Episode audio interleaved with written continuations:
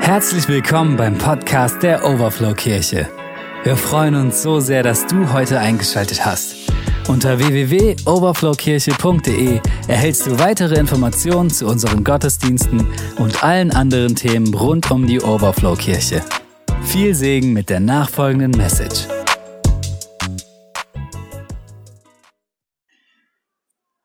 Wir haben heute Morgen schon gehört, wir haben allen Grund zu danken, oder? Das ist sehr verhalten, finde ich.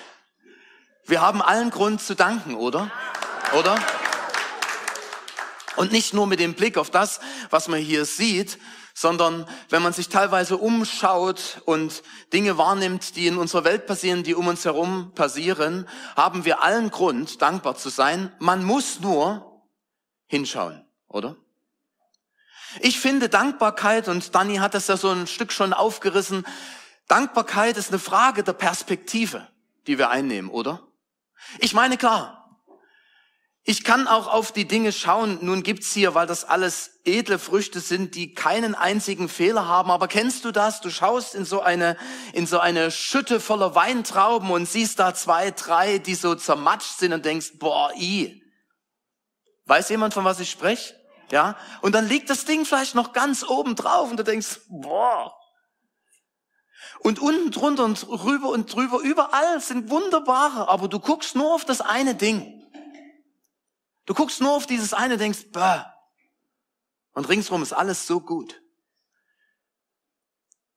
Ich habe das eigentlich gar nicht geplant, aber vielleicht ist das für dich heute Morgen so ein Reden Gottes. Mag dich einladen, in den nächsten Minuten, auch wenn wir das Wort Gottes betrachten, ihm die Gelegenheit zu geben, deinen Blick zu verändern. Ich weiß nicht, wie du hergekommen bist, mit welchem Blick, wo der vielleicht festgehangen ist. Vielleicht bei dieser ein, zwei oder drei Trauben. Vielleicht sagst du, komm, du hast keine Ahnung, bei mir sind es zehn Trauben. Sind es zehn. Aber ich glaube, dass Gott heute Morgen hier ist und der dir zuspricht, ich möchte deinen Blick, deine Perspektive verändern. Amen. Dankbarkeit verändert den Blick. Und apropos Blick, will uns das nochmal in Erinnerung rufen, was uns das ganze Jahr über 2023 schon als, als Motto über diesem Jahr beschäftigt. Und das ist dieses glaubend zu sehen. Und ich glaube, Dankbarkeit hat etwas damit zu tun, dass wir bewusst auf etwas schauen, dass wir glauben, dass Gott gut ist, dass wir wissen, Gott ist gut. Nicht alles, was wir erleben, ist gut, aber Gott ist gut. Amen. Und das ist wichtig. Und bei allem wollen wir, möchte ich und wollen wir es gemeinsam lernen, mehr denn je, in allem auf ihn, Gott, zu schauen. Und genau aus diesem Grund haben wir uns die letzten Wochen beschäftigt mit dem Namen Gottes. Yahweh, der ich bin, der ich bin. Dieser unveränderliche Gott. Auf ihn haben wir geschaut. Wisst ihr, unser Wunsch ist es, dass wir das sehen, was Gott sieht. Ganz ehrlich, wer wünscht sich für euch, die Dinge so wahrzunehmen und sie zu sehen, wie Gott sie sieht? Ich würde gern mehr Einblick bekommen. Kann natürlich auch herausfordernd sein. Ich glaube, Gott sieht viel mehr, als wir uns vorstellen können. Ja? Aber ich möchte sehen, wie Gott Menschen sieht, damit ich sie mit seinen Augen sehen kann. Seid ihr dabei? Ich möchte sehen, wie Gott Situationen beurteilt, um sie aus seinem Blick beurteilen zu können. Gerade auch das, was, in welcher Zeit wir leben. Es kann dann manchmal ganz schön Angst machen, oder? Versteht ihr, was ich damit sagen will? Und ja, ich möchte Gott sehen so wie er ist, ihn so erleben. Und deswegen schauen wir immer wieder gemeinsam in sein Wort und wollen anschauen, wer ist Gott denn? Wie ist sein Name? Was sind seine Eigenschaften, seine Wesenszüge? Wie ist Gott? Wir haben uns in den letzten Wochen schon viel angeschaut, oder? Haben von dem Jahwe, dem unveränderlichen Gott gehört, dem Hirten, der sich kümmert, dem Schöpfer Elohim, der alles gemacht hat, der heilige, reine Gott ohne Makel, ohne Falsch, der Jahwe Jireh, der uns versorgt und der vorsorgt. Ich will uns das nur mal in Erinnerung rufen. Und wir haben diesen Gott in den Blick genommen, der unser Arzt ist, der Yahweh Rapha. Und wir haben letzte Woche gehört von zwei Namen, die teilweise gegensätzlich sind, von dem Herrn Zebaoth, dem Herrn der Herrscharen und dem Gott des Friedens, Shalom. Und wisst ihr, wir könnten noch viele, viele Namen ergänzen. Wir werden heute und nächste Woche jeweils nochmal uns einen anschauen. Warum? Weil Gott ist immer noch viel, viel größer. Und wenn du eins mitnimmst von heute Morgen oder auch von dieser ganzen Reihe, dann nimm das mit. Dein Gott, mein Gott ist größer, als wir uns überhaupt vorstellen können. Amen. Und ich weiß, dass das, jetzt denkst du vielleicht, boah, strengt er sich aber heute an, um uns klar zu machen, dass Gott größer ist. Weißt du, das weiß ich schon. Das ist gut. Aber weißt du, manchmal steht man in Situationen, und wie war das? Vergisst, auf was man, auf was man zu schauen hat. Und sitzt da und hat nur seinen Berg, hat nur seine Not, hat nur diese Schwierigkeit vor Augen und, und fragt sich manchmal, Gott, wo bist du? Wem ist das schon mal so gegangen? Kann doch jetzt nicht sein. Gott, wo warst du? Wo bist du? Wieso passiert das? Und ja, das passiert auch Menschen, die an Gott glauben. Vielleicht schon Jahrzehnte. Ich will dir zurufen, dein Gott, mein Gott ist größer. Amen. Ich möchte euch aber den Namen nicht einfach verraten, sondern ich möchte euch einladen, mit mir hineinzugehen in die Situation, wo wir von diesem Namen Gottes hören. Und will einsteigen mit euch in dieses Geschehen, und zwar war das Volk Israel, wir haben ja einiges heute schon noch über das Volk Israel gehört und über die Situation dort, aber wir gehen mal hinein äh, über 3000 Jahre zurück. Das Volk Gottes war gerade aus Ägypten befreit worden, aus jahrhundertelanger Sklaverei und hatte dieses große Wunder erlebt von der Teilung des Schilfmeeres. Ja, hinten die Bedrohung von dem ägyptischen Heer und vorn das Meer und gefühlt kein Entkommen. Mit dem Rücken zur Wand. Vielleicht ähnlich wie jetzt, oder? Und Gott teilt das Meer und sie gehen trockenen Fußes durch und erleben ein Riesenwunder Gottes und ehren ihn, preisen ihn Gott hat für sie gekämpft. Ich glaube im Übrigen, das macht er heute auch noch. Amen. Und in der Wüste angekommen, im Alltag angekommen, nein, also in der Wüste angekommen, ja, fehlt was? Wasser. Das Wasser wird knapp. Die Versorgung ist schwierig und immer wieder ist es ein Auf und Ab. Gott versorgt, sie schimpfen wieder, weil es zu wenig ist, dann versorgt Gott wieder. Also es ist ein Auf und Ab, kennen wir. Ne? So im eigenen Leben. Immer wieder schwankt es zwischen begeisterndem Lob und Wunder und mürrischen Schimpfen über Mose, ihrem Anführer und über Gott. Warum hast du uns da rausgeführt? Sollen wir jetzt hier sterben? Und Gott versorgt ein ums andere Mal. Und als das, als ob das nicht schon genug wäre, machen sich auch noch durch den Weg, durch die Wüste, Feinde auf, die sich Israel in den Weg stellen, die sich dem Volk Israel entgegenstellen und die was tun wollen? Sie wollen diese wiedergewonnene Freiheit gleich wieder rauben und wegnehmen. Sie wollen sie vertreiben und unterdrücken. Und irgendwie ist es dasselbe bis heute. Da steht auf einmal dieses Volk der Amalekiter da.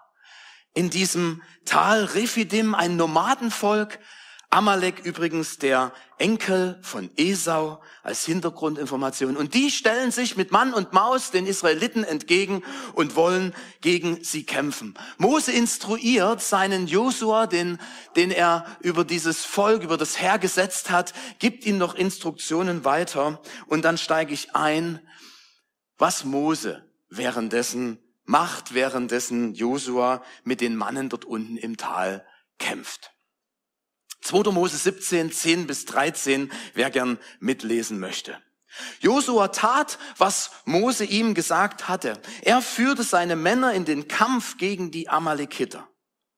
In der Zwischenzeit stiegen Mose, Aaron und Hur auf den Hügel. Solange Mose seine Arme hochhielt, waren die Israeliten im Vorteil. Doch immer, wenn er seine Arme sinken ließ, gewannen die Amalekiter die Oberhand. Als nun Moses Arme schwer wurden, suchten Aaron und Hur ihm einen Stein, auf den er sich setzen konnte. Und dann stützten sie ihm seine Arme, der eine den linken und der andere den rechten. Auf diese Weise blieben seine Arme oben, bis die Sonne unterging. Boah, Durchhaltevermögen, oder? Wow, gemeinsam Durchhaltevermögen. Und deshalb gelang es Josua, das Heer von Amalek zu schlagen. Wieder einen Sieg, wieder einen Sieg mitten in einer herausfordernden, schwierigen Situation. Gott schenkt seinem Volk Sieg. Und die Frage, die ich mir gestellt habe, was war denn ausschlaggebend? Was war denn ausschlaggebend für diesen Sieg? Der Mose hat die Arme hochgehoben. Ich finde es das eine. Und Gemeinschaft. Wisst ihr, was ich glaube? Wenn Mose auf dem Berg die Arme hochgehoben hätte und Josua nicht das getan hätte, was er tun sollte mit seinen Mannen, oder? Wäre eine Idee und die wären abgehauen, dann hätten die drei Männer oben auf dem Berg allein gestanden. Oder? Schon mal drüber nachgedacht? Also ich glaube, wie heißt es, bete und arbeite? Also ich glaube, das eine ist, was, was getan wurde, ist, dass sie gesagt haben, wir beten. Wir heben die Hände hoch. Gott, wir vertrauen dir. Und wir kämpfen auch. Wir arbeiten auch. Wir stellen uns dir auch zur Verfügung. Ich glaube, beides gehört zusammen. Nun, wir sind ja unterschiedlich. Ne? Es gibt Leute, die sagen, oh, ich bete gern. Yes, und das brauchen wir. Ja. Und es gibt Leute, die sagen, boah, ich bete aber nicht so gern, bin ich dann wen weniger geistlich, ich, oder ich, ich bin dann nicht so stark wie andere drin. Aber ich, ich pack mit an für Gott. Darf ich dir mal was sagen? Lasst uns aufhören, das eine mit dem anderen irgendwie aufzuwiegen, sondern lasst uns gemeinsam unterwegs sein. Ihr Lieben, es braucht beides. Wir müssen zusammenstehen als Beter und als Leute, die unterwegs sind und lasst uns das gemeinsam tun. Amen. Weil es braucht beides.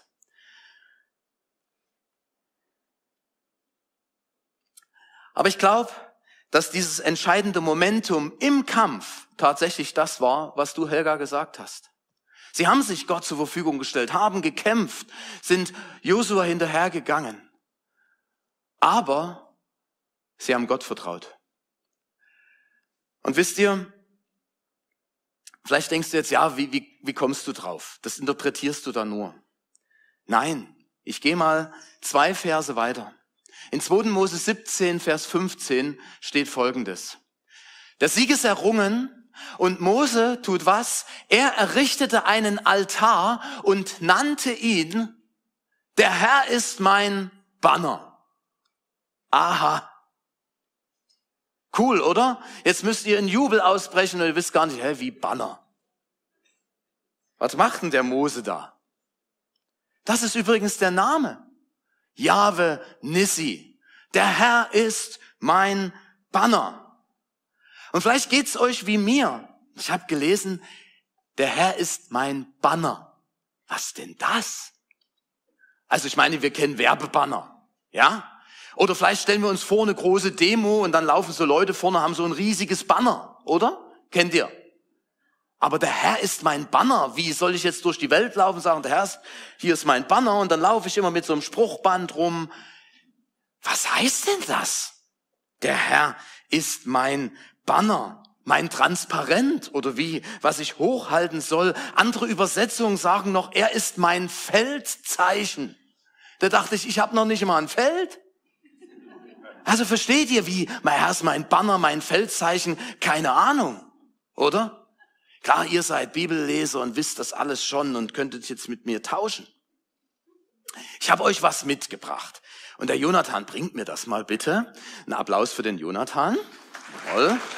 Vielen Dank. Frage, wer hat schon mal sowas gesehen hier? Hallo, oh, einige Rangers, Pfadfinder und wunderbar, einige zaghafte, eine, herrlich hier. Guck mal, das ist das Banner von, oh, oh, ähm, von dem Ranger-Team der Koalas. Wenn ich richtig informiert bin, ist das ein Mädchenteam der Kundschafter. Ich guck mal ganz kurz hin. Stimmt nicht, Lena? Der Pfadfinder, die sind größer geworden. Guck mal, ist das schön. Aber wisst ihr, was sie damit machen? Das ist ein Banner, womit sie sich identifizieren, weil sie sagen, wir sind das Team der Koalas. Wir gehören dazu. Und was sie machen, wenn sie sich mit den anderen in der Camprunde treffen, da gibt's immer eine aus dem Team, die hat dann dieses Banner und die sagt zu den anderen, hey, komm mit, wir gehen zur Camprunde. Und dann laufen die dann, manchmal gerade, manchmal wüst, die fassen sich nicht mehr so zwei an die Hände wie im Kindergarten, die laufen dann und orientieren sich hier an diesem Banner, an der Person, die das Banner hält. Oder? Habe ich das richtig beschrieben? Jo. Das, ihr Lieben, ist ein Banner. Und so könnt ihr es gut sehen. Und dieses Banner ist etwas, was Identität stiftet. Ich bin ein Roy Ranger. Ich bin ein Koala, also nicht ich. Ihr versteht das? Ja? Und sie versammeln sich um dieses Banner und sie sagen, wir sind gemeinsam und wir sind mit Gott unterwegs. Das sagen sie und drücken sie damit aus. Wir gehören dazu. Und wisst ihr, ähnlich ist es auch mit einem Feldzeichen oder Banner im Militärischen. Da ist es oft eine Fahnenstange vielleicht mit der Fahne des, des Landes oder der, des Bereiches, für das man kämpft. Und die Soldaten, sie schauen auf diese Flagge, auf diese Fahne und sie wissen, wer sie sind und wofür sie kämpfen, für wen sie kämpfen. Und auf dem Schlachtfeld gibt es Orientierung und Mut und Hoffnung. Denn solange ihre Fahne weht und nicht geklaut worden ist und weggenommen worden ist, wissen sie, wir haben immer noch zu kämpfen und der Sieg ist immer noch möglich. Wenn die Fahne weg ist, wenn das Banner weg ist, ist der Kampf verloren. Vielleicht kennt ihr so manche Geländespiele, die dann Fahnenklau oder sowas heißen. Und man sagt, ich habe verloren, wenn die Fahne, wenn das Banner weg ist, haben wir verloren. Aber wenn die Fahne da ist, da ist Hoffnung da. Und sie schwenken, sie halten sie hoch. Und dann, wenn der Sieg gewonnen ist, dann wird es auf dem großen Podest oder irgendwo hingestellt und geschwenkt und alles versammelt sich und jubelt über den Sieg. Der Herr ist mein Banner. Wir versammeln uns um ihn und wir wissen, er ist der, der den Sieg hat. Er ist der, auf den wir schauen. Mose sagt, der Herr ist mein Banner. Darf ich dich heute Morgen im übertragenen Sinn mal fragen? Wer oder was ist dein Banner? Unter welchem Banner läufst du? Was ist oder wer ist deine Hoffnung, auf die du setzt? Wo schaust du hin? Und wo suchst du in Zeiten, wo es drunter und drüber geht, wo, wo suchst du Hoffnung? Wo suchst du Halt? Wo suchst du Orientierung? Auf was setzt du? Auf deine Stellung? Auf dein Image, auf dein Geld, auf Freunde, auf Menschen, auf deine Familie, auf Ansehen, auf die Möglichkeiten, die du hast, weil du echt ein toller Hecht bist. Das ist ja alles nicht schlimm. Aber es ist die Frage, worauf, worauf setzt du deine Hoffnung? Worauf schaust du? Und Mose hat eine ganz klare Antwort. Ich finde die ganz stark.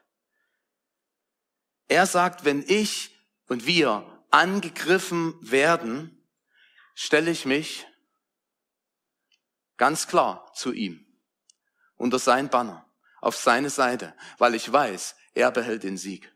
Amen. Und es ist so gut, dass Mose das weitergibt. Ich orientiere mich, Gott, an dir. Komme, was wolle. Er ist mein Sieg. Er ist meine Kraft. Oh, ich wünsche mir so sehr, dass wir, egal in welcher Situation wir stehen und du stehst, dass wir heute ganz neu entscheiden, Gott, du bist meine Kraft.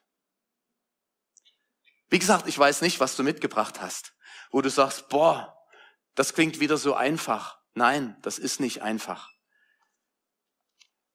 Man muss auch kämpfen. Natürlich. Aber kämpf nicht in deiner eigenen Kraft, sondern in der Kraft Gottes. Und wisst ihr, so lese ich das. So hält Mose diesen Stab Gottes, so ist es uns beschrieben, oben auf diesem Berg hoch und zeigt damit den, den, seinem Volk, dem Volk Israel, zeigt er, hier, für unseren Gott kämpfen wir und in seiner Autorität, in seiner Kraft, unterstützt von, von Aaron und Hur, hält er diesen Stab Gottes hoch. Und ich finde, stellt euch mal die Situation vor, wie ermutigend für das Volk, das dort unten im Tal kämpft und sie sieht, wie Mose, ja, sie sehen, wie Mose und Aaron und Hur diesen Stab Gottes hochhalten und sagen, er, er ist unser Gott. Und noch ein Gedanke als doppelte Ermutigung. Josua geht von vor ihnen her. Ja, Jehoshua. Was bedeutet sein Name? Ihr wisst, einige wissen das vielleicht. Jahwe, unser Gott, rettet. So ähnlich wie die Wortwurzel von Jeshua. Krass, oder? Gott will und lädt uns dazu ein, auch durch das Wort, wer er ist und was er ist, dass wir uns auf ihn fokussieren und dafür entscheiden, zu ihm zu schauen. Und ich frage dich nochmal, was ist dein Feldzeichen, auf das du schaust. Mose hatte sich entschieden und Josua auch. Denn später sagt er einmal, hey, wir müssen uns entscheiden, auf wen wir schauen, wem wir dienen wollen. Er sagt, bitte, stellt sich am Lebensende, kurz vorm Lebensende vor das ganze Volk und sagt, hey, bitte entscheidet euch heute, wem ihr dienen wollt, auf wen ihr schauen wollt. Und was sagt er dann? Ich aber und mein Haus wir wollen dem Herrn dienen. Ich weiß, manche haben diesen Spruch am Eingang ihrer Wohnung oder Eingang ihres Hauses, wo sie sagen, hey, das ist unser Slogan. Das ist mein Banner. Ja, das ist mein Feldzeichen. Wie gut ist das? Wisst ihr, Gott will auch dein und mein Banner sein, aber in einer Art und Weise, und da möchte ich noch eine Entdeckung mit euch teilen, von der Mose und Josua noch gar nichts in dem Sinn wissen konnten. Jetzt seid ihr bestimmt gespannt, oder? Wie, in welcher Weise will Gott unser Banner sein? Was meine ich? Ich möchte uns Jesaja 11, Vers 10 lesen. Da heißt es, und an jenem Tag wird es geschehen, der Wurzelspross Isais, der als Feldzeichen der Völker dasteht, nach ihm werden die Nationen fragen und seine Ruhe, Stätte wird Herrlichkeit sein. Hier ist die Rede von einem Feldzeichen, von einem Banner, was am Ende aufgerichtet wird, was alle sehen können, an dem sich alle orientieren können und wo sie Herrlichkeit an dem Ort finden, wo er wohnt. Wer wünscht sich Ruhe und Herrlichkeit zu erleben. In dieser Zeit, wo alles drunter und drüber geht, ich sehne mich nach diesem Ort der Ruhe. Nicht, weil wir weltfremd sind, sondern weil wir wissen, dass da einer ist, auf den man schauen kann. Aber wer ist das? Ein Wurzelspross Isais, schon wieder sowas. Isai ist der Vater von König David. Und ein Wurzelspross, sein Spross, der Sohn Davids, ist die Bezeichnung für den Messias, für niemand anderen als den Messias selber, Gottes Sohn. Lasst uns da Bibel mit Bibel auslegen. In Jesaja 53, Vers 2 da steht, er ist wie ein Trieb vor ihm aufgeschossen und wie ein Wurzelspross aus dürrem Erdreich. Er hatte keine Gestalt und keine Pracht. Und als wir ihn sahen, da hatte er auch kein Aussehen, dass wir Gefallen an ihm gefunden hätten.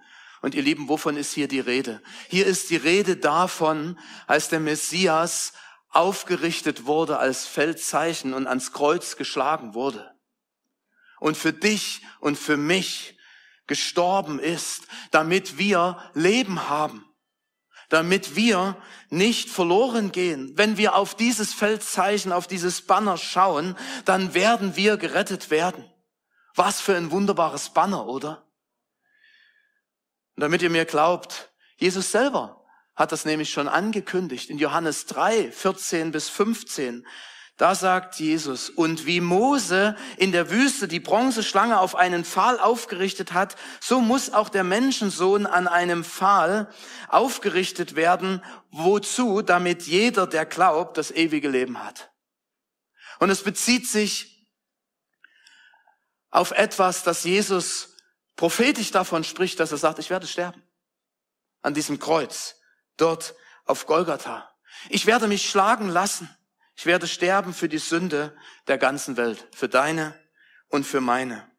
Und wer mich anschaut, wer mich zum, zum Banner nimmt, zum Feldzeichen, der wird errettet werden. Was für eine Hoffnung, was für ein Banner, was für ein Zeichen, auf das wir schauen dürfen. Und erinnert daran, an etwas, was die Israeliten aus ihrer Geschichte her kannten, wo sie wieder einmal Gott gegenüber schimpften und, und murrten und, und sagten, was soll das, als auf einmal giftige Schlangen kamen und sie gebissen wurden und der Mose diese, diesen Auftrag von Gott bekam, nachzulesen in 4. Mose 21, 8. Mach dir eine eherne Schlange, eine Bronzeschlange und richte sie an einer Stange hoch auf, wer gebissen ist, und sieht sie an, der soll leben. Ich finde es als fantastisches Bild dafür, was Jesus, der Messias, der Sohn Gottes, dort am Kreuz auf Golgatha für jeden getan hat. Weißt du, und wenn ich sage für jeden, dann meine ich jeden. Denn hier steht, wer gebissen ist und sie ansieht, der soll leben, schon damals. Und wenn sie das getan haben, auf diese eherne Schlange geschaut haben, dann wurden sie heil und mussten nicht sterben. So ist uns das beschrieben. Und das Wort Gottes ist bis heute wahr, ihr Lieben. Wenn du auf Jesus schaust und sagst, du bist mein Feldzeichen, ich schaue auf dich, dann darf ich dir zusprechen, dann wirst du gerettet werden und dann sollst du leben. Amen. Der Herr ist mein Banner. Der Herr ist mein Feldzeichen, sagt Mose, und er meint damit Gott, den Allmächtigen. Der, und das haben wir gerade gehört, der in Jesus Mensch wird, am Kreuz für unsere Schuld stirbt, damit wir leben können. Mein Feldzeichen, darf ich das mal so sagen, ist Gott. Mein Feldzeichen ist Jesus. Ist das Kreuz, aber das leere Kreuz, weil er nicht dort geblieben ist, weil er auch nicht im Grab geblieben ist, sondern weil er auferstanden ist und weil er heute lebt. Und deswegen hat er Kraft, hineinzuwirken.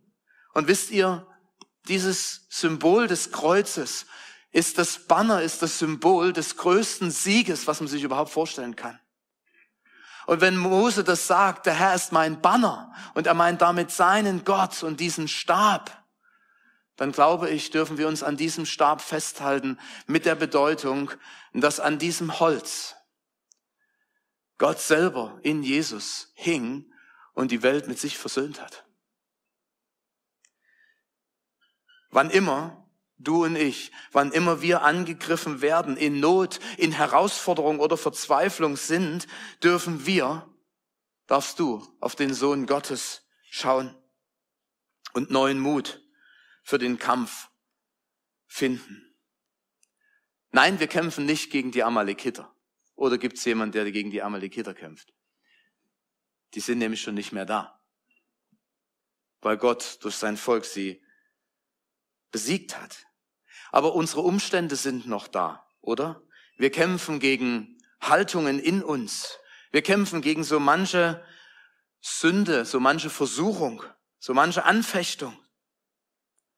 Es gibt so dieses Schlachtfeld der Gedanken. Jemand schon mal was davon gehört, schon mal erlebt? Also ich ja. Ja. Wir haben einige Bereiche, wo wir kämpfen. Ja, wir kämpfen. Vielleicht kämpfst du sogar auch mit Anfeindungen oder mit Einschüchterung vom Feind.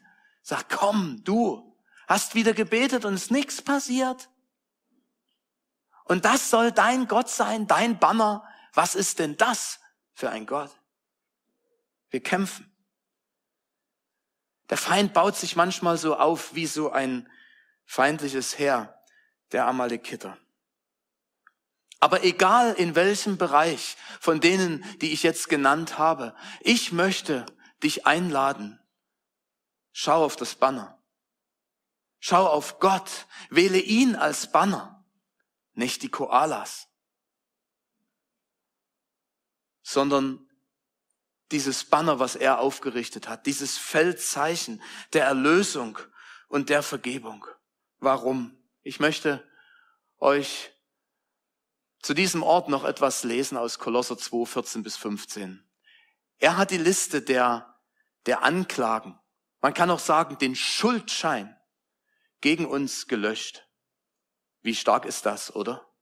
Wer schon mal Schuld hatte oder Schulden hatte und auf einmal ist dieser Schuldschein zerrissen, du sagst, was? Alles weg. Er hat diese Anklageschrift genommen und er hat sie vernichtet, indem er sie ans Kreuz genagelt hat. Er hat sie mit hinaufgetragen. All deine Schuld, all deine Sünde. Auf diese Weise hat Gott die Herrscher und Mächte dieser Welt entwaffnet. Guck mal, der Sieg steht fest, ihr Lieben. Der Sieg steht fest. Ja, wir müssen noch kämpfen. Wir müssen noch daran arbeiten und immer wieder auf dieses Feldzeichen, auf diesen Gott schauen aber sie sind besiegt. Er hat sie öffentlich bloßgestellt, indem er durch Christus am Kreuz über sie triumphiert hat. Er hat gesiegt. Darf ich dir sagen, wir haben allen Grund, dankbar zu sein. So hatte ich, glaube ich, angefangen, oder? Weil Jesus, weil Gott selber in Jesus den Sieg behält für alle Zeit. Und du darfst dich entscheiden, ich darf mich entscheiden, unter welcher Flagge, unter welcher Fahne ich laufe. Und nicht nur, wenn wir zusammen sind und Lieder singen und sagt, kein Reich, keine Weltmacht. Auch mitten im Alltag, mitten im Tal von Refidim, wenn es um den Kampf geht. Ich darf dich ermutigen, schau hoch zu diesem, der alle Macht hat. Über all die Umstände. Ich will dich fragen heute Morgen, auf wen setzt du deine Hoffnung? Wer ist dein Banner, dein Feldzeichen, zu dem du gehörst? Schau auf ihn.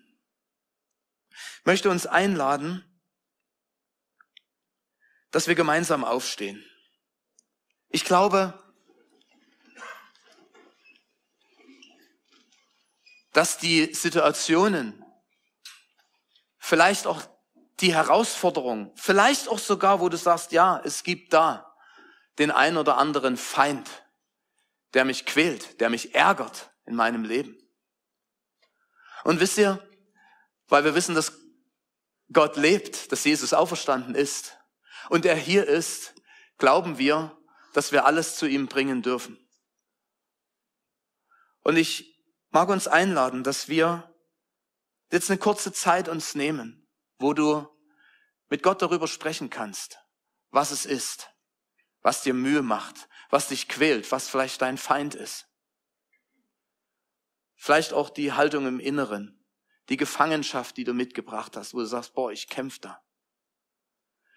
Aber lasst uns doch heute ganz neu dafür entscheiden, dass Jesus hinzuhalten, zu sagen, Jesus, ich würde gern in diesen Kampf weiter hineinziehen, aber unter deinem Banner, in deiner Kraft, mit dieser Gewissheit, dass du den Sieg hast. Kommt, lasst uns kurz einen Moment Stille haben und dann möchte ich uns einladen, das zum Kreuz, zu Gott zu bringen, zu diesem Feldzeichen zu bringen und ihn einzuladen, Herr, ich möchte an deiner Seite kämpfen.